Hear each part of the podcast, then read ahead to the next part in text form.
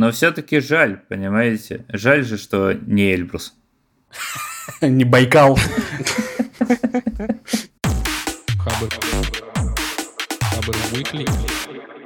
Всем привет!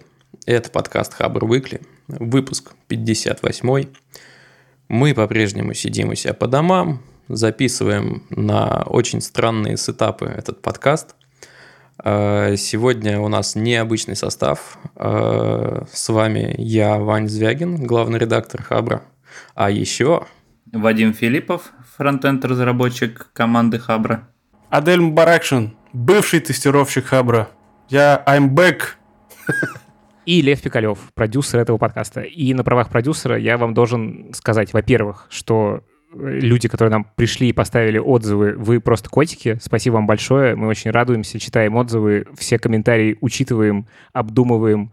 Э, и, в общем, большое вам спасибо. Вот. Но отзывов становится меньше, поэтому те, кто еще не поставил отзыв, оставьте нам отзыв, поставьте оценку и, в общем, расскажите друзьям об этом подкасте. А еще вступайте в чат Хабар подкаста, Хабар Weekly. Ссылочка будет в описании. Вот. И отдельно спасибо человеку, который просил меня обратно в подкаст. Кстати, да, а вот вы просили, вот, значит, так работают отзывы. И Адель вернулся. Да, Адель даже покажет э, то, как он установил микрофон с помощью настольной лампы. Да. Я думаю, что скинуть в чатик фоточку будет хорошо. Да, еще один повод вступить в чат. Как дела, пацаны? Че нового? Давайте коротенечко. Мы давно не виделись.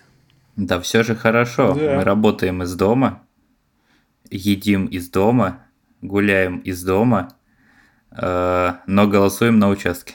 Это правильно. А у тебя, Адель, что как? Пацаны. Давайте не в эту сторону, пожалуйста.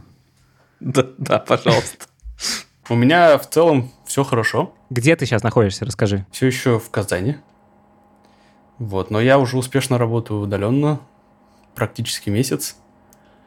И, ну, не знаю, можно сказать, что в целом немножко интегрировался, но все равно сложностей хватает. А что, а где ты работаешь? Ты имеешь в виду в какой компании? Ну, да, ну, типа, чем, чем ты занимаешься? Типа? А, я работаю инженером по автоматизации тестирования в компании Paradox Interactive, которая в Швеции находится. Игрухи вы делаете? Игрухи мы делаем, да. Класс. Классные стратегии, кстати, заценить. Хорошо, как только выйдут Обязательно. Ну что, первая новость? Да. Как Тиль добивает рынок веб-фриланса? Это, на самом деле, довольно нередкий, скажем так, тип постов на Хабре, потому что это снова какой-то инструмент, который делает кому-то жизнь лучше за счет того, что отнимает работу у кого-то другого. В частности, здесь э, автор ругается на то, что благодаря тильде и прочим подобным конструкторам сайтов пропадает работа у фрилансеров, которые раньше зарабатывали этим на хлеб. С одной стороны, это закономерно, а с другой стороны, в целом вся статья сводится к тому, что тильда, как и остальные конструкторы сайтов, это просто э, инструмент для того, чтобы склепать какую-нибудь простенькую визитку. Для чего-то более серьезного, разумеется, она не особо подходит, потому что там приводятся примеры того, что делались какие-то интернет-магазины на ней, и страница весит чуть ли не 80 мегабайт и загружается целую вечность. Что вы думаете вообще по этому поводу? Можем вынести обсуждение чуть-чуть пошире и как раз подумать опять насчет того, мол, какие еще профессии в ближайшем времени прям могут пострадать от подобных инструментов. Я прям про это поговорил, на самом деле, ну, не про профессии, а вот именно про вот эту историю с тильдой и вообще с инструментами. Потому что у меня прям есть четкая позиция по этому поводу. О, давай, делись. Ну, короче, я считаю, что история про Zero Coding, когда есть какие-то инструменты, которыми ты можешь быстро сделать какой-то работающий продукт и выпустить его в рынок и там проверить гипотезу, это, по-моему, вообще офигенно, и э, это, ну, в общем, двигает экономику и прогресс вперед. Вот. Э, да, какая-то часть людей лишается работы, но, с другой стороны, какая часть людей приобретает работу, потому что они, собственно, эти сервисы делают. Вот. Ну, то есть, как бы, мне кажется, что со времени развития интернета можно было говорить, что, не знаю, веб-мастера лишаются работы. Появились какие-то, не знаю, дизайнеры и отдельные там фронтенд-разработчики и еще кто-то. А раньше вот был один чувак, который все делал и, значит, э, для IE6 там, значит, что-то костылил. Вот. Ну, то есть как бы все развивается, это нормально. И мне, как человеку, который там запускает какие-то проекты, мне супер важно, чтобы я мог быстро сам сделать, проверить, побежать дальше, если не взлетело. Или, ну, типа, на- начать пилить продукт продукт и уже позвать разработчика и сделать хорошо. Ну, короче, мне кажется, это прям пушка, что есть тильда. У меня у самого сайт на тильде, и, в общем, люблю их. Да, смотри, ты просто, Адель, начал с того, что это такая, типа, распространенная история на Хабре, э, типа, рассказ о том, как новый инструмент э, ну, позволяет делать жизнь лучше одним и немножко делает грустными других. Я, я вот о чем думаю. Я думаю о том, что очень часто я стал встречать э, статьи формата вот нытье. Типа, ой, вот целый инструмент, и он убивает э, целую профессию. Ну, блин, э, не инструмент убивает профессию, и не инструмент делает тебе хуже. Это, ну, очевидно, у инструмента просто есть некоторые преимущества, которые ты не даешь э, ну, заказчикам. Если так посудить, то, наверное, это такой типа пинок под зад. Тут я Короче, со Львом больше, по большей части соглашусь. И скажу, что, ну, типа, все к лучшему, это развитие рынка. Вот, наверное, это, ну, наверное, это потому, что я не фрилансер и там, не разработчик сайтов, наверное, поэтому. Но вот я так вижу. Ну и, кстати, на самом деле, э, немножко дополню, что, ну, если смотреть как-то глобально на это, ну, на то, что появляется, ну, условно, у людей появился инструмент, чтобы быстро запустить какой-то продукт, его проверить и, значит, его делать, если он взлетает. И кажется, что это генерит рабочие места. Ну, типа, появляется больше компаний, появляется больше идей и всего такого. Ну, то есть, э, ну, как бы, блин, ну, мир меняется, так бывает. К сож... Ну, не знаю, к счастью, он меняется на самом деле. А вот я еще сейчас подумал, насколько валидным будет пример того, что, например, сейчас ну, как бы немалая часть э, вычислительных мощностей переводится, например, в облака, и влияет ли это как-то на то, что, например, прям алдовых, алдовых, да, таких прям махровых сисадминов становится меньше, и все переходят типа в DevOps? Ну вот это нельзя ли сказать, что там а, Азур отнимает работу у сисадминов? Да, ну на самом деле я согласен с Ваней, это все вот какое-то адовое нытье, и оно было всегда. Я еще помню времена, когда все делали сайты на народ.ру, был, были такие времена, Сильно да? нашего детства. Вот, и как бы и все, а, у нас больше не будет работы. А у меня как раз, в принципе, в те времена я работал фрилансом и только фрилансом. Но не сказать, что я как-то очень сильно от этого пострадал. Тильда прекрасный инструмент, но, ну, то есть, вот хороший кейс, да, когда ты его используешь как, типа, собрать прототип, посмотреть, как взлетает, заказать разработчиков очень много раз такое было в моей работе, когда приходили ко мне люди и говорили, вот смотри, мы на Тильде собрали вот такую штуку, она работает, нам надо ее расширить, э, давай сделаем крутой проект на основе там вот этого там. Они заказывают дизайн нормальный, э, заказывают разработку и дальше проходят. И не знаю, меня просто это каждый раз поражает, потому что была еще история пару лет назад, когда ребятки сделали такую штуку, когда ты заливаешь PSD э, файл, угу. а он тебе выдает версточку. Притом не такую версточку, как было там 10 лет назад, все типа на абсолютах и все очень плохо, а там все было неплохо на флексах, ну, более-менее современно, и все даже, в принципе, могло хорошо адаптироваться. Э, и все, профессия верстальщик умрет, кричали интернеты, но профессия верстальщик никуда не ушла. То есть сейчас она даже более востребована, чем ранее, потому что все больше фронтенд разработчиков, например, не хотят верстать. Они пишут код, э, они пишут бизнес-логику, и я знаю пару компаний, где вот прям есть фронтенд разработчики, и отдельно до сих пор есть верстальщики. Вот, это то, о чем я хотел спросить. И именно верстальщики, потому что со стороны, когда ты ну, не варишься прямо в разработке, есть ощущение, что эта профессия все-таки более или менее умерла, и просто верстальщиков сейчас уже, да и, ну, наверное, нет. А ты говоришь, э, есть? Смотри, я общался с некоторыми веб-студиями, большими и не очень, э, не так давно, ну, буквально в апреле, наверное. Они мне просто присылают периодически резюмешки, говорят, пожалуйста, помоги нам, посмотри, насколько человек адекватный. У них нет э, своего там, какого-то тимлида, ну, типа, который может фронтенд нормально оценить. И вот они искали себе фронтендера, потому что у них работает в штате 6 верстальщиков. Они верстают шаблоны, отдают программистам. Оу. Программисты заваливают эти шаблоны в Bittrex. Хм. Знаешь, Bittrex, Блин, например, интересно. тоже очень сильно расширился в последнее время. Bittrex начал продавать готовые э, сайты, которые тебе не надо покупать продукт, нанимать программистов, а ты говоришь, вот у меня сайт там школы, у них есть готовое решение, у меня там сайт какого-то там... Ну, это как тильда, по сути, только такая, ну, более... Ну, более расширенная, да, и может существовать, типа, на твоем хостинге, в отличие от... Э, я... Тильда тоже может. Да? Если что, mm-hmm. конечно, да.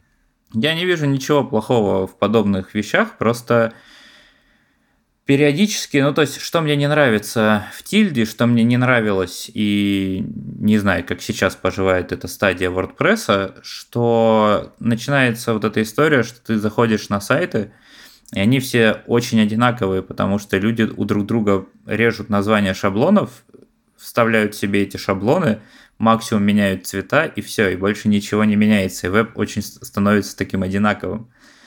Вот. Это вот меня расстраивает. Это, это же я вижу в тильде периодически. Я на, натыкаюсь на сайты там всяких проектов. Очень много лендингов таких, типа мы запускаем... Одинаковых. Одинаковых, да. где мы запускаем новый проект. Хочешь узнать, что мы сделаем? Подпишись. И одно поле инпута. И больше вообще ничего.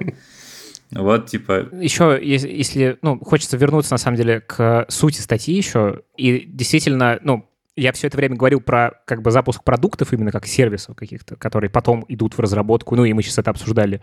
А, я так понимаю, что там речь больше про то, что, ну, условно, какие-то люди раньше делали сайты-визитки, нанимая дизайнера и разработчика, ну, там, фронтенд-разработчика, вот. А, а сейчас, видишь ли, значит, э, теперь э, заказчики сами на тильде делают.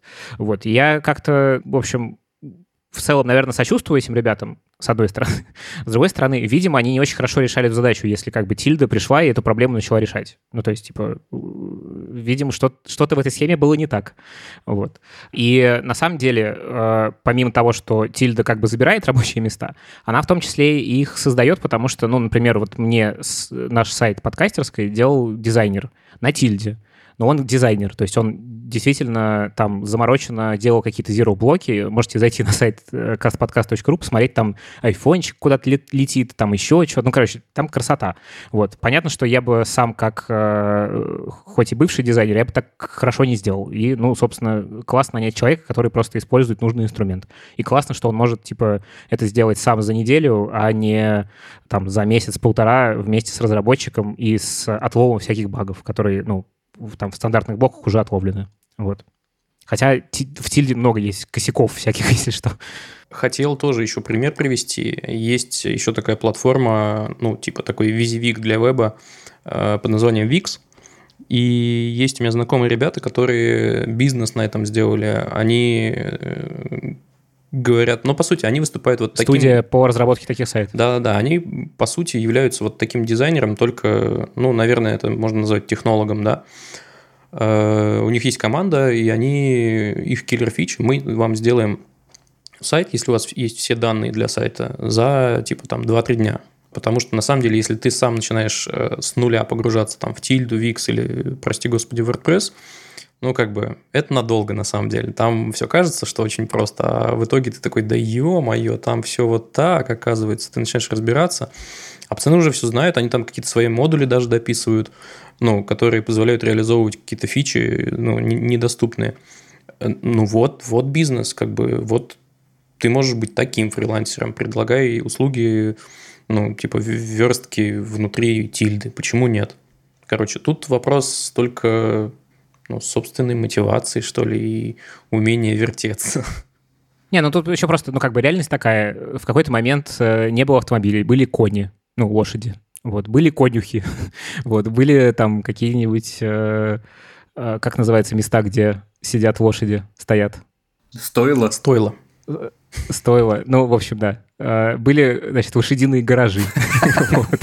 А, и в какой-то момент появились автомобили и захватили рынок. Э, наверняка тоже... И лошади лишились работы. И лошади лишились работы, и конюхи лишились работы, и стойла стоят пустые. Ну, то есть, как бы, в общем...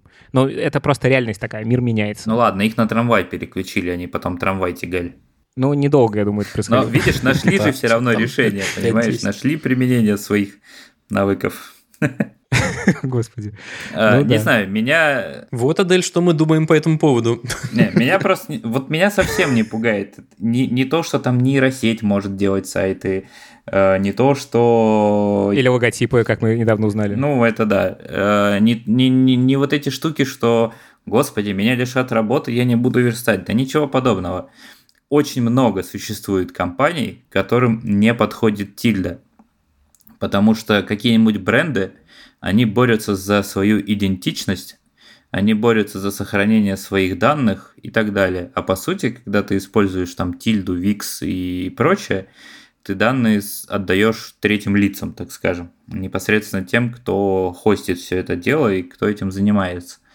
Поэтому, ну, возможно, просто стоит переключиться на чуть-чуть повыше уровня проекта. Тогда вас не будет касаться история с сайтогенераторами. Ну или сделать студию и делать сайты на тильде. Ну или на другом инструменте. Ну то есть, типа... Или так. Я, кстати, знаю человека, который на тильде прям на заказ фигачит сайты и неплохо, кстати, зарабатывает при этом. Ну, возможно, да, но мне кажется, просто проекты классом повыше для фрилансеров-одиночек уже не под сильной задачкой. Ну да, это скорее уже что-то рабо- про работу в команде больше, чем... Объединяйтесь в команде, там, нетворкинг, вот это вот все. Это же типа приятно, Че вы как сычи, да? удобно. Давали советов. Вот, вы такие там что-то пишете, советуете, говорите, а что ты тут фигню нарисовал, а что ты тут фигню сверстал. Слушайте, это же приятно, ну что вы, одиночка. Волк-одиночка не выживет в лесу, наверное. Новость не очень большая, не очень удивительная, но и как бы а, опускать ее просто там могли бы обсудить тоже не хотелось, потому что довольно серьезно и лучше людям об этом рассказать. Э, Статья называется «Особенность ВКонтакте». И она говорит о том, что в приложении ВКонтакте, эм, как только ты пытаешься добавить друга и заходишь в меню «Добавить друга», то твоя геолокация становится известна всем вокруг тебя э, окружающим пользователям этого же приложения, что ну, а раньше в ранних версиях было не так. Надо было вот на- добавить друга и в отдельное меню провалиться, найти людей поблизости. Только тогда ты становился видимым. И сейчас, ну и как бы сейчас никого, э, пользователи, которые заходят в это меню, никак об этом не предупреждают, и э, в целом, ну как бы, твое местоположение становится известно, ну, всем окружающим, разумеется, это плохо, короче. Самое примечательное, что автор сообщ- ну, до публикации на Хабре сообщил об этом разработчикам на HackerOne, но разработчики посчитали это не багом, а фичей, и репорт был закрыт в статусе informative. То есть, ну, типа, спасибо, мы и так были в курсе. Короче, я, тут, я же тут ТикТок изучаю целыми днями. э, значит, Да, я хотел и об этом тоже поговорить. Ну, и там есть много тиктоков, где человек э, находит девушку, сидящую с ним, э, ну, типа напротив в метро. И это, короче, вся эта история, это про, ну, повод для сталкинга дополнительного. Это довольно стр- стрёмное ощущение, когда ты сидишь в метро, и тебе пишут «Привет!», э, и, значит, э, классно выглядишь. И, ну, Ну как да. бы, ничего там романтического нет, это нарушение личных границ. Вот, я против такой херни. Они все равно найдут способы. Вспомнить статью на Хабре про то, как чувак... Где MAC-адреса были в явном виде, да? Нет, где чувак использовал airdrop, или как он там называется, для Ну того, да, чтобы ну- знакомиться с девушками. Но эту, кстати, штуку уже закрыли, airdropную. Теперь, когда тебе приходит airdrop от неизвестного человека, он автоматически не открывается. Тебе нужно... Ну, картинка не открывается. Тебе нужно принять, и тогда ты картинку Мгм. увидишь. Жаль. Ну, то есть найдут-то всегда, просто мне кажется, что как раз э, разработчики там платформ э, и соцсетей, ну, мне кажется, должны про это думать и, в общем, как-то ограничивать, э, ну, хотя бы тех, кто не способен пойти и там глубоко как-то, не знаю, по MAC-адресам найти человека. Вот. Слушайте, можно как бы по-разному относиться Э, к Apple и по-разному там относиться к тому, ну, к их заявлениям о том, что они полностью на 100% за privacy и все такое, но я поставил себе последнюю ось, 14 и оно стало меня предупреждать о самых мелких и разных вещах, э, о том, что кто-то там вот это приложение хочет получать данные там от других приложений на твоем телефоне. Я такой, ни хрена себе, давайте-ка отменим. И я на самом деле за вот сколько, недели полторы прошло с тех пор, как они ее выпустили. Э, я ей пользуюсь, и я понадключал столько всего левого, что ой-ой-ой, вот за это прям большой им респект. Это прикольно. Э, я думаю, что если на новой 14 оси э, Apple запустить приложение в, конт... в Контача, вот оно скажет, что оно сейчас пытается твою ге... геолокацию это пошарить и ты можешь отказаться. А там как сделано? Там прям во время использования приложения вот эти вот поп-апы возникают, да? Ну, типа... Э, смотри, для начала, когда ты устанавливаешь, оно тебе говорит, что вот сейчас эта штука, э, во-первых, оно э, все это перечислено в App Store теперь, все разрешения, которые оно получит. Во-вторых, когда ты устанавливаешь, оно спросит тебя, типа, а ты уверен, что хочешь типа пошарить навсегда там вот геолокацию, и, и ты такой только сейчас или вообще никогда, или, ну, вот это уже, по-моему, было раньше. Вот, и периодически оно, даже если ты согласился, оно там спустя там несколько дней может тебе сказать, типа, дядь, а ты все-таки точно уверен? А то mm, вот оно тут постоянно что-то отсылает, может быть, не надо. Вот, мне это прям понравилось. Прям прикольно. Вот, и, кстати, насчет ТикТока. Вы обсуждали новость о том, что там провели исследование, мол, и ТикТок это не социальная сеть, это шпионская сеть для сбора данных. Ой. Китайская. Да ты изучался я. Э, не, не обсуждали. А, Рассказывай. Ну, подробности не помню, но буквально на днях читал э, о том, что провели исследование какие данные собирает о тебе ТикТок, и, честно говоря, проще перечислить, какие только не собирает, потому что он э, фиксирует твои, ну, твое местоположение, он фиксирует лог звонков, он фиксирует э, контакты, переписки и так далее. То есть это прям натурально шпионское приложение, оно компрометирует тебя невероятным образом. Поэтому Будьте осторожны. Вчера, блин, мне кажется, меня теперь легко закомпьютировать, потому что я вчера нашел самый гениальный TikTok аккаунт вообще на свете. Это аккаунт с ворами в законе. И а, есть э, такой сайт э, воровзаконе. Не помню, какой у него домен. Э, короче, там публикуются всякие, значит, там реально это Википедия про воров в законе. Прям там, прям очень детально про их жизнь, про все. Ну, то есть прям про каждого есть досье. Вот. И в ТикТоке есть аккаунт, где, значит, видео задержания этих ребят, где, значит, они их что-то спрашивают. Ну, короче, гениальный ТикТок. Я вчера, собственно, э, полночи компрометировался в ТикТоке. Блин, я вот, я держусь пока. Я что-то, меня периодически посещает мысль, что ну что-то там много интересного вроде в ТикТоке. Вот. Там куча ужасного всего. Ну, то есть там и среди кучи иногда попадается что-нибудь смешное. И ты подсаживаешься на этот допамин, который поступает, когда находишь маленький бриллиантик в куче, значит, навоза. И э, начинаешь дальше все это выискивать. Я просто вот. не нашел. Ну, то есть я не хочу вот этот юзер-контент смотреть. Ну, такой вот прям, где там, знаешь, они себя снимают и что-то делают, танцуют там. Через неделю встречаемся, ты значит, танцуешь под песню. Не-не-не. А, не, ты делаешь это, ми, а, как называется, флешмоб с а, мяукни как робот. О, господи. Нет, у меня есть коуп, я периодически смотрю коуп, понимаешь? Открываю и залипаю в ленту, там прикольно, интересно, и вот это вот все. А ТикТок что-то не, нет. А вот, кстати, с тех пор, как Коуп купил комитет, э, что-то что-то я перестал туда заходить. Или вот, все, да, я тоже, было? кстати. Я не знаю, как сайт, приложение пока работает так же. Но как бы у меня-то везде блокировщики рекламы, поэтому я не знаю, может быть, там что-то добавилось новое. Mm. Это ж комитет, извините. Ну, может быть. А если говорить про ТикТок, ну, как бы я его себе поставил, чтобы знать вообще, что происходит и с чем, с чем его едят. Я себе выделил время э, только во время вечерней чистки зубов. Вот там две минуты, и я в него залипаю. Это, кстати, забавно. То есть обычно чистка зубов – это унылое занятие. Ты стоишь как дебил и такой бззз. У меня просто это электрическая А теперь ты как, как робот и вот... мяутишь.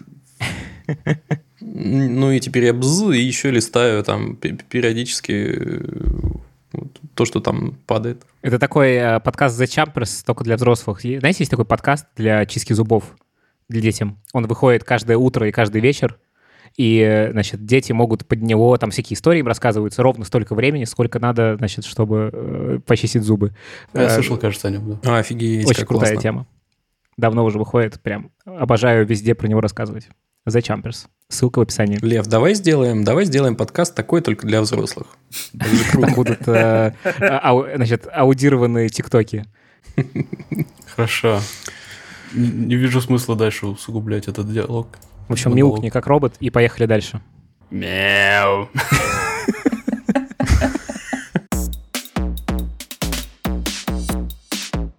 Если уж я начал разгонять немножко про Apple, давайте продолжим, потому что на неделе, в начале недели, в понедельник вышла новость о том, что разработчики таки начали получать э, тот самый Developer Transition Kit, который позволит им портировать свои приложения с там, x86-64 под ARM процессоры, на которые, если кто-то забыл, Apple собирается перейти в течение ближайших двух лет.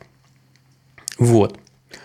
Чуваки, которые получали эти Developer Transition Kit, стали выкладывать фотки, э, и вообще можно хоть посмотреть, как это выглядит. А это выглядит как, ну, типа такой увеличенный Mac Mini, что ли.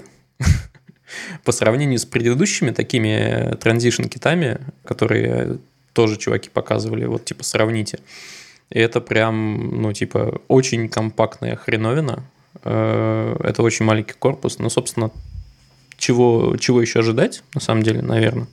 Потому что это ARM с э, очень маленьким энергопотреблением и, соответственно, с маленьким теплопакетом. А это что, это по сути просто компьютер, на котором ты можешь типа дебажить или что? Угу. Ну, по сути, да. Это сейчас тебе скажу, что у него за характеристики. Это, собственно, вишенка на торте – это Apple A12Z Bionic, это, собственно, ARM чип, 16 гигабайт оперативки, э, пол терабайта SSD-шечки, у него есть два USB Type-C порта, порта, простите, два стандартных USB, э, HDMI, Wi-Fi, Bluetooth и дырка под Ethernet. То есть, по сути, у нас э, ну, появился Mac Mini в какой-то момент, он появится такой же видимо. Возможно. Не факт. Это просто форм-фактор вот такой сейчас. А задача, естественно, в том, чтобы просто использовать новую версию macOS 11, э, которая называется Big Sur, угу. и смотреть, как там все работает, оптимизировать свой софт и все такое. Вот, честно... Вот, и поэтому... Э, короче, ты зачитал как раз характеристики, они вообще на самом деле очень крутые, учитывая, что этот DevKit стоит 500 долларов, вообще говоря. И я такой начал, начал такой думать, а почему бы не взять себе за 500 баксов это, это крутые характеристики, а потом э, оказывается, что там есть огромная куча ограничений, и начиная с самого главного, что после, ну, короче, ты обязан этот DevKit вернуть обратно. А деньги вернут или нет? Вот при вот этом хороший вопрос. Все, все говорят, э, ты, ты должен вернуть девкит обратно, а вернуть ли тебе бабосы, вот непонятно. Не сказал, да. Э, и, да, и помимо вот этого ограничения, э, ты там, ну, по сути, ты ничего не можешь с ним не делать. Чинить, ты там... не изменять комплектацию. А, и перепродавать ты... нельзя. И перепродавать, даже использовать для работы, не связанной с разработкой и тестированием. Как они нельзя. это поймут? Ну, типа, что они ну, будут... Типа, не дай бог, ты ютубчик открывал.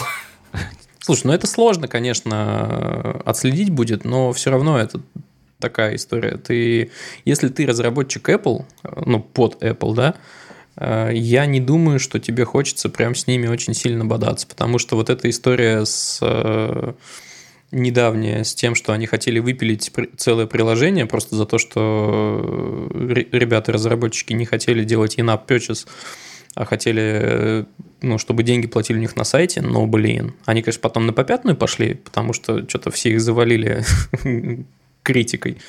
Но тем не менее. Все ли могут заказать себе такой комплект? Или только те, у кого учетка есть? Хороший вопрос. Хороший вопрос. Смотри, я спрашивал у представителей ПЛА, можно ли в России типа как-то получить этот э, Transition Kit.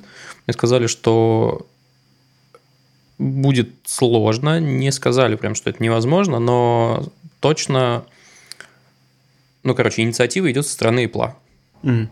Ну, то есть ты можешь там подать какую-то заявку, вероятно, и приоритет будет, естественно, э, на стороне тех, кто живет э, в США, потому что, ну, просто удобно.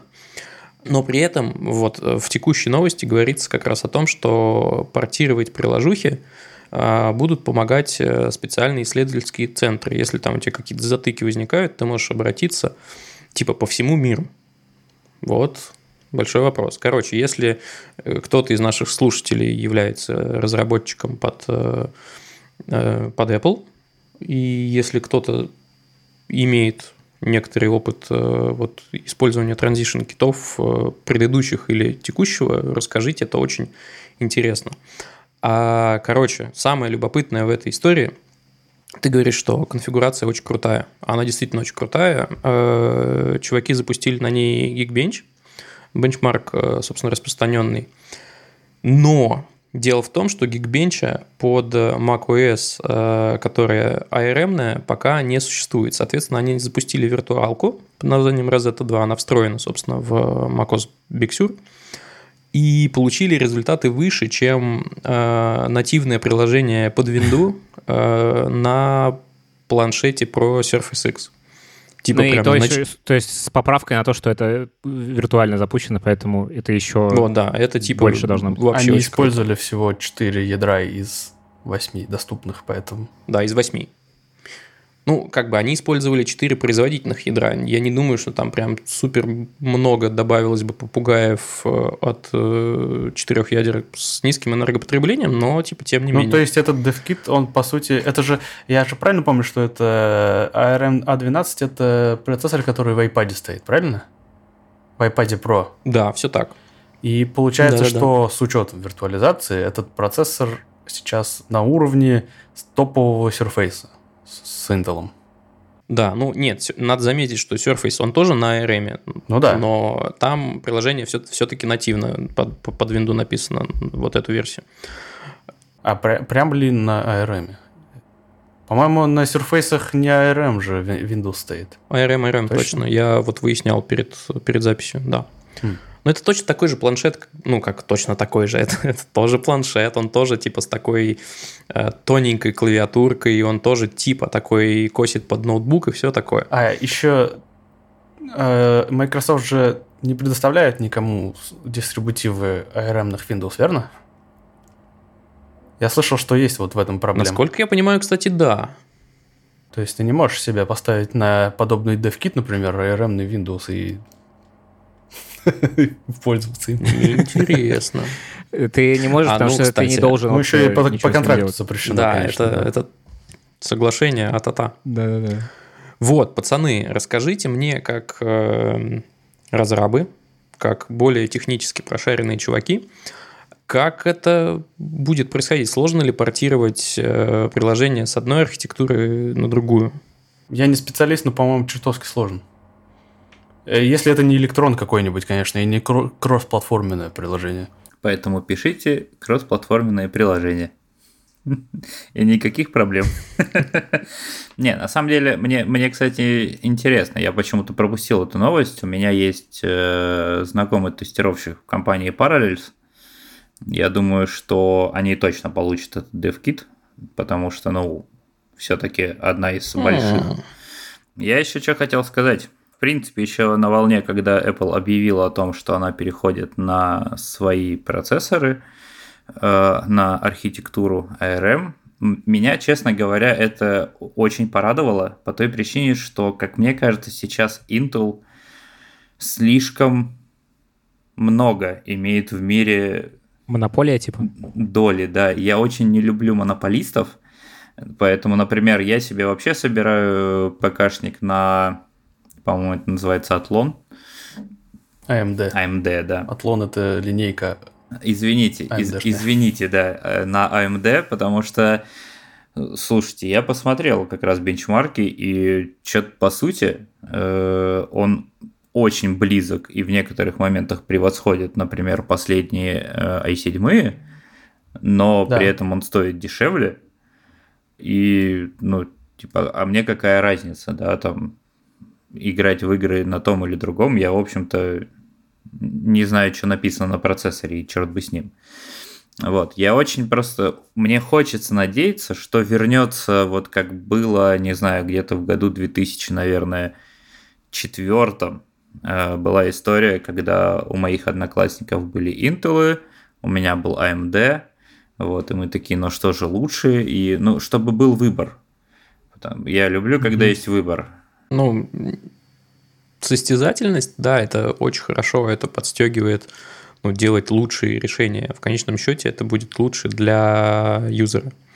К слову сказать, что новые э, так называемые Apple Silicon э, сделают для юзеров. Э, во-первых, из того, что я читал касательно Intel и типа причины, по которой Apple решила переходить на собственные процессоры, так называемые Apple Silicon, э, как раз да, в том, что Intel развивает процессоры медленнее, чем хотелось бы. Они, ну, не, не повышается их производительность, не снижается их энергопотребление, и как раз выпуском собственных чипов на архитектуре ARM, Apple вроде как должна убить как раз этих двух зайцев. Соответственно, продукты их мобильные станут работать дольше, потому что, ну, то есть, эта компания вроде как известна тем, что очень круто оптимизирует свой софт под э, свои же процессоры. Ну, то есть, так было раньше, им удавалось это неплохо делать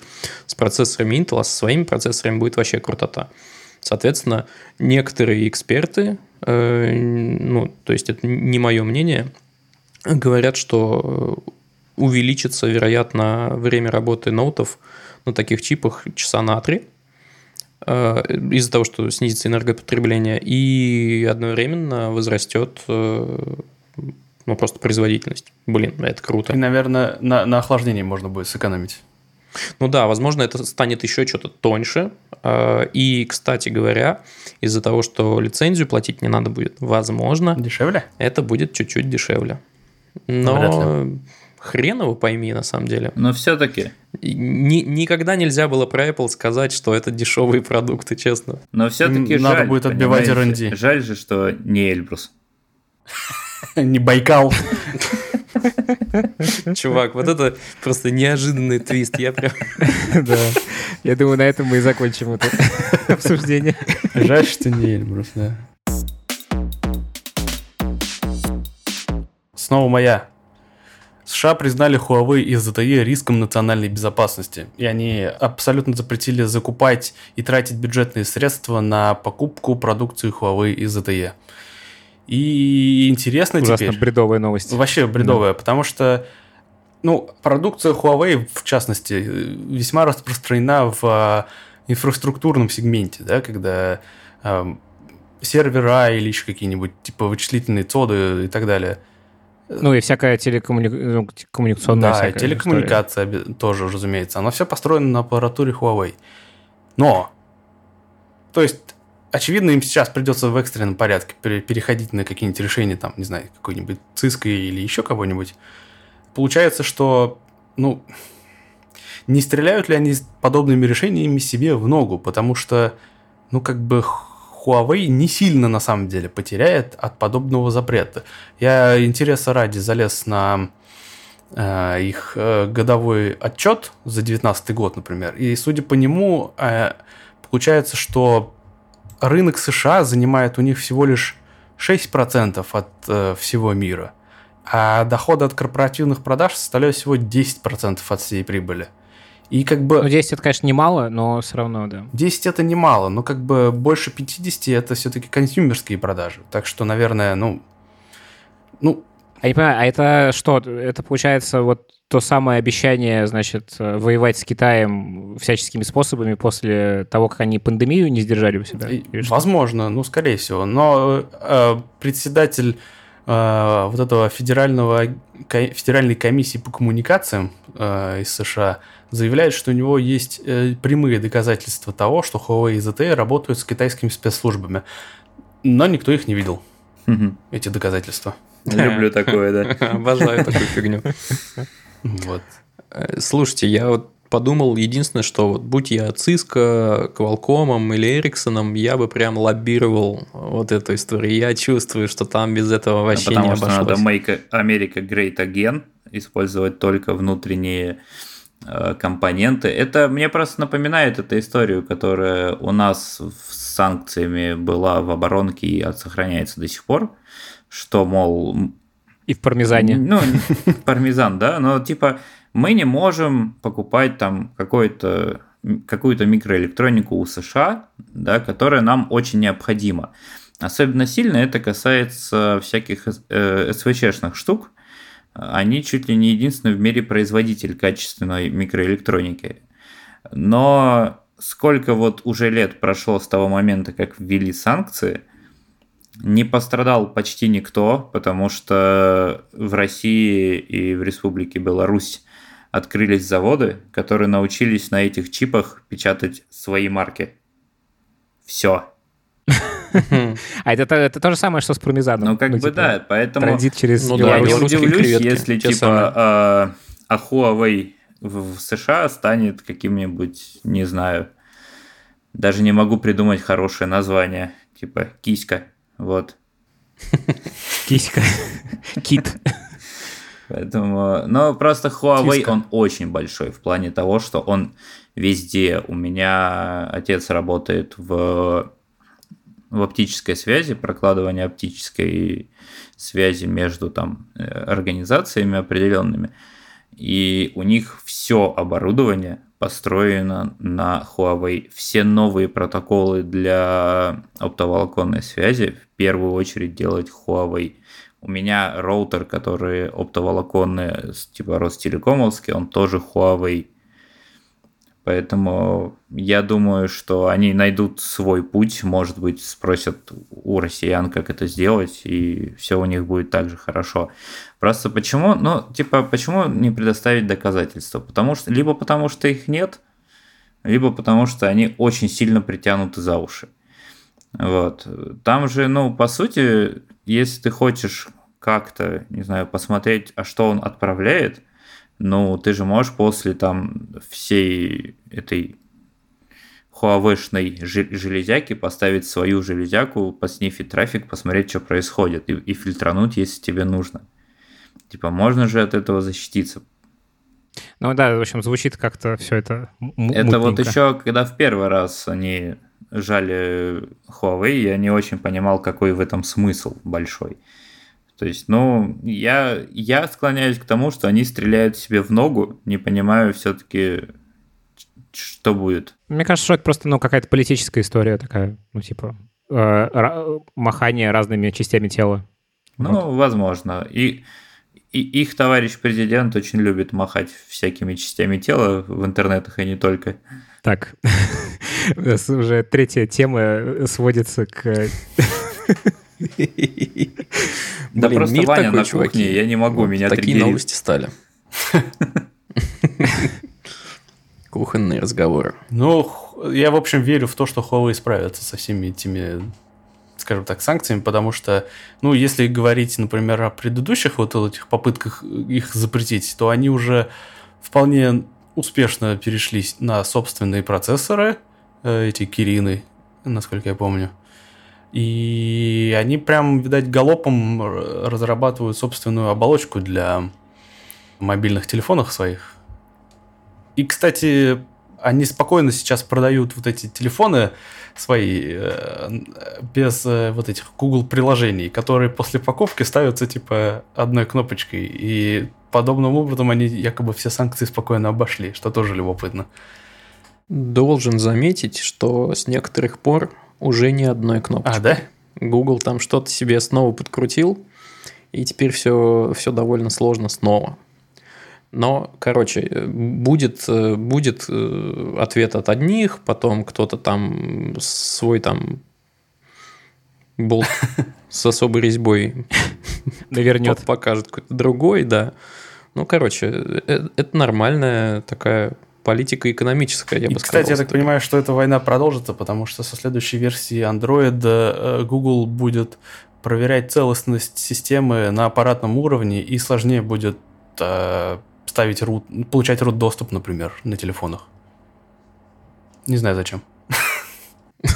В общем, make Make Huawei great again. Да, но, честно говоря, я в этой ситуации... С языка сорвал.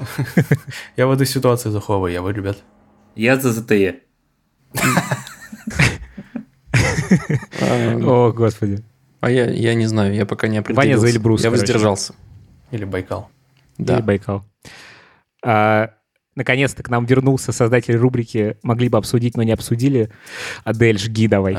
Могли бы обсудить, но не обсудили. Итак, что я тут понабирал? Первая статья называется «Пора обновить ваш монитор». Это перевод из блога известного дизайнера Тонски. Это русский чувак, который создал, собственно, практически самый известный программистский шрифт Fira Code. Наверняка вы его знаете. И он написал подробную статью о том, почему необходимо выбирать мониторы с большим разрешением и отключать сглаживание шрифтов. Все с примерами, все объяснено, все с учетом там строения пикселей. Очень интересно было читать. Следующая статья называется «Почему полетов стало больше, а авиапроисшествий нет?». Это э, статья в блоге компании Тутуру, которая... Привет, ребята. Да, привет. И там действительно подробно и с э, графиками интересно рассказано о том, как развивается система безопасности и система проверки при производстве авиасамолетов. Кстати, на эту тему есть классная книжка, которая называется «Принцип черного ящика», о том, как разные индустрии работают над ошибками. И вот авиаиндустрия, она там приведена как пример очень круто работающей над ошибками сферы. Вот. Очень советую книгу, тоже, наверное, добавим в описание. Она прям хороша. Да, любопытно почитать, как люди разбивают многомиллионные тяжелые стальные машины, просто чтобы посмотреть, как она сломается. И что в ней сломается первым, скажем так. И третья статья — это просто любопытный блок в духе Милгорода, потому что и он и получил одобрение Милгорода перед публикацией. Называется она «Путешествие по России в режиме ночь в поезде, день в городе». И там рассказывается о том, как чувак вместе с женой решил на поезде прокатиться по знаковым городам России. Что мне понравилось в этой статье, это невероятная проработка вообще маршрута, деталей. Там есть таблица, которая в точности до минуты написана, во сколько он отбыл из города и во сколько прибыл в следующий. И каждый выбор точки маршрута обоснован так, что не докопаешься. Я такие подробные статьи очень люблю. Меня всегда такие люди очень восхищали, и я рекомендую вам ее прочитать. Класс. Ну а теперь, ребятки, рубрика, которая родилась, э, кажется, после того, как мы временно прервали свое регулярное с вами общение, я имею в виду Аделя и Вадима. Она называется «Вопросы слушателей». Андрей задает вопрос. Интересно, как вы относитесь к обязательной службе в армии? Да и в целом, как это происходит в России? Привет из Республики Беларусь. Э, Ну что, как мы относимся к службе в армии, чуваки? К службе в армии я, например, отношусь плохо, потому что после школы я пошел в институт, после института я устроился на работу, и очень бы не хотелось терять тот же год в армии, чтобы просто как бы потерять время. Потому что за этот год можно неплохо так самообразоваться и можно стать крутым специалистом. Ну, я полностью согласен. Я за то, чтобы армия была контрактной, потому что, ну, к сожалению, она нужна, хотя я пацифист, я не приемлю ни в каком виде войну и всякие гонки вооружений. Им должны платить очень хорошие деньги и только по контракту. Кто хочет, тот пойдет. На своем примере могу сказать, что, например, э, в республике Кабардино-Балкария очень много людей самостоятельно идут в армию. Э, Это одна из причин, почему очень долгое время меня никто не звал туда по повестке, потому что моя фамилия оказалась в самом конце, И были до этого ребята, которые хотели очень попасть, потому что им из сел негде больше никак получить хоть какую-то профессию.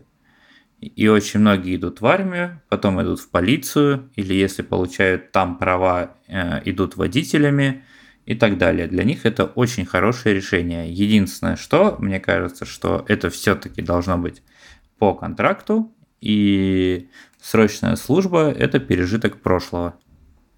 Вот, да. Ну, именно э, отвечая на вопрос, как вы относитесь к обязательной службе, да, тоже я резко негативно, а к службе по контракту не имею никаких претензий.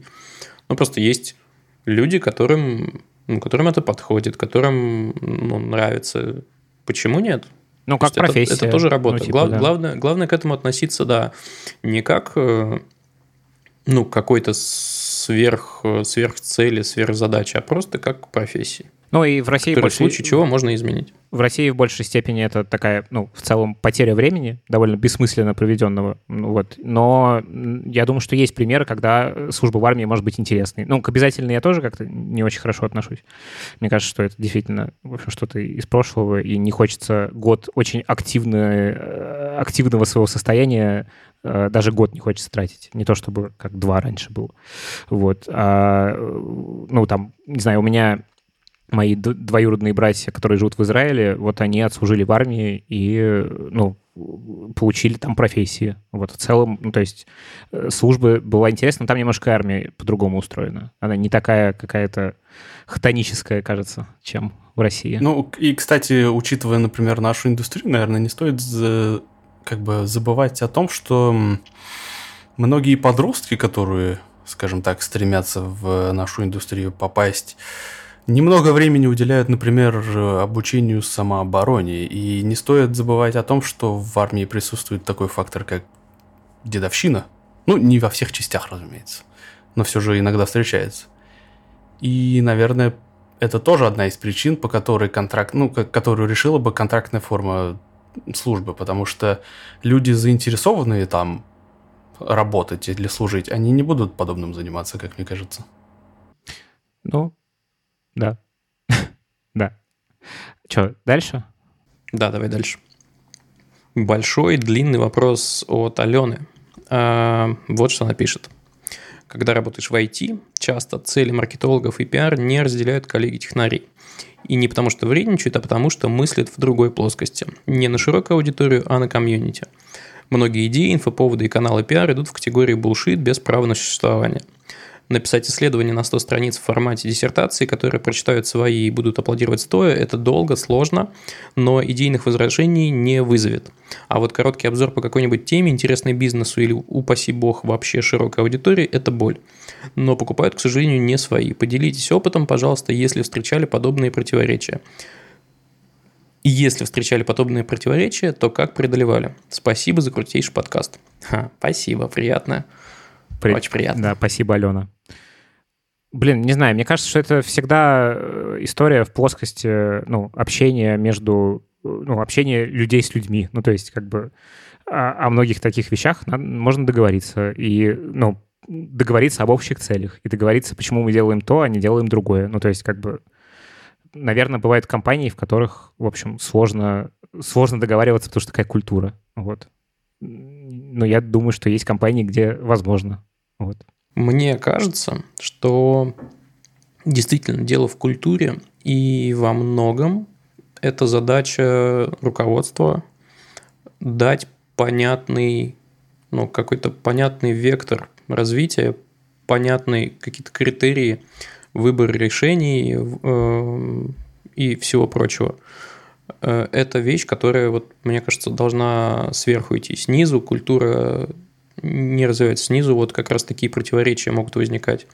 А если есть понятный вектор, то и проблем не бывает. Тут вопрос к руководству, на мой взгляд. Ну и к руководству, ну и, наверное, э, ну, мы вот вчера, кстати, с Ваней, когда гуляли, это обсуждали, что это вопрос в каком-то смысле объяснения, ну, типа, объяснение целей, объяснение э, того, что ты реально делаешь. Ну, то есть, что это, вот эта коммуникация, она Короче, что эта коммуникация, она вот про то, чтобы человеку не из своей области попытаться объяснить, э, ну, рассказать про свою область. Вот. Мне как технарю сложно что-либо ответить на этот вопрос, потому что я в своей карьере не встречал подобных. Как минимум есть аргумент, что это моя работа, и я должен работать работу за зарплату. И этот аргумент, по идее, должен работать всегда. Как максимум, э, всегда делались презентации, которые прям продавали разработчику, прям вдохновляли его сделать то, что нужно там пиарщикам. Возможно, вот где-то какой-то уровень, извините, презентации может быть не тот. Либо у вас разработчики нытики. И еще, знаете, что вспомнил? Есть же такая прекрасная и замечательная профессия э, под названием DevRel. Вот это как раз ровно о том. Вам нужен DevRel. Человек, который будет связующим звеном между менеджментом э, и разработкой чтобы все друг друга понимали, любили. Расскажи, как это и... расшифровывается? Development Relationships, что-то такое? Да, да. Хороший совет, мне кажется. Роман пишет. На карантине очень хорошо читать книги, однако есть большая разница при прочтении художественной литературы и технической литературы. Так что лучше, выбрать отдых за романом или познание умных книг? Фу, ну, блин, я бы так не разделял. Это... Мне кажется... Я понимаю, что время не резиновое, и приходится выбирать, конечно же. М- э, Самый главный блин. совет – слушайте свое сердце. И наш подкаст. Ну, типа, да.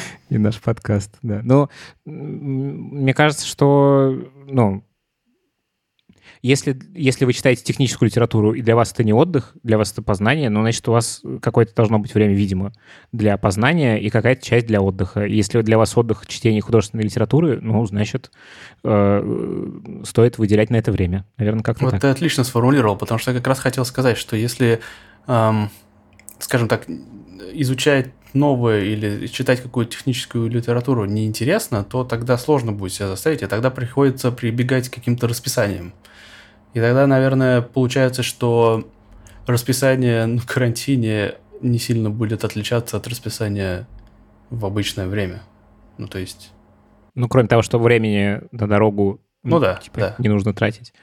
Ну, еще мне хочется, на самом деле, донести, донести мое переживание и переживание многих людей, что на карантине мы с этим столкнулись, что, значит, все вокруг, значит, постят в Инстаграм и Фейсбук свои, значит, прочтенные тонны литературы пройденных курсов, пройденных курсов, и, значит, э, все учатся, все молодцы, а ты тут, видишь ли, хочешь какую-нибудь художественную книжечку на диване почитать, вот ты лентяй. В общем, мне кажется, надо от себя отстать в да, этом да. смысле, и э, карантин не самая здоровая с точки зрения стресса история, и хорошо бы себя как-то, в общем, ну, делать себе хорошо, а не вестись на то, что, значит, все вокруг умные. На самом деле, в общем, это скорее фома такое, что, значит, у всех... Э, просто раньше фома было в пряжах на Бали, а сейчас э, фома — это, значит, э, учусь на курсах каких-нибудь. Короче, это, этот карантин... Умненький. Да, на всякий случай, фома — это feeling of missing out. А, кстати, спасибо, да, а типа, я в курсе. Ощущение, когда ты что-то пропускаешь. Короче, этот карантин доказал, что дело было не в, не в нехватке времени. Вот и все. Да. А я очень кратенько скажу, я за разнообразие и за то, чтобы, да, не винить себя. Чем меньше чувства вины, тем, тем лучше. Ну и еще, на самом деле, вот, кстати, важная херня, мне кажется, что часто в художественной литературе ты можешь, э, сам того не понимая, для себя найти какие-то и рабочие вопросы, и чему-то научиться. Ну, то есть это не обязательно прям так четко делить, э, потому что, ну, не знаю, есть книги, не знаю, есть прекрасная книга «Цель». Она как бы написана как не очень хорошая художественная книга, но тем не менее, типа это как, как роман. Вот. Но она вообще про теорию ограничений Голдрата. Ну, собственно, Голдрат ее и написал. Вот. Поэтому тут э, можно и что-то среднее найти, а можно и посчитать что-то художественное и каким-то умозаключением прийти и ну, использовать их как-то продуктивно. Мне кажется, что все же достаточно, ну, как, как по мне, все типа выбор простой. Если я хочу нагрузить мозги, я читаю что-нибудь техническое, э, либо там, как, как, например, завоевать внимание людей и оказывать влияние на друзей. Вот. Да, э, это для меня тоже техническая книжка, потому что мне сложно немножко в нетворкинг. Э, если я хочу отдохнуть, то я могу открыть какую-нибудь прекрасную книжечку, там, не знаю, Оруэлла и отдыхать в мире Оруэлла. Мне кажется, что... Ну, Это странно. просто... Отдыхать Потом, в выходишь, потом выходишь на улицу, а там как бы Ну то нет, же самое нет. все. Ты знаешь, нет, у меня, эм, как это, мое воображение, оно сильнее того, что происходит на улице. Хорошо. Так, как там Далер говорит? Это был подкаст Хабр. Выкли. Спасибо, что Ты, слушали нас. ты немножко так шею должен просто зажать внизу и... Спасибо, что Это послушали нас. Это был подкаст Хабар Weekly. А, вот, точно. Давай, Вадим, жги. А я не знаю, что говорить-то надо. Никто не знает. От души. От души просто. Спасибо, что послушали этот подкаст Хабар Weekly. Присоединяйтесь к нам в чате, оставляйте свои отзывы и лайки. Пока-пока. Пока-пока. Канал Культура на выезде. Пока, ребята. Всем пока. Далер, привет. Хабр. Хабр Weekly.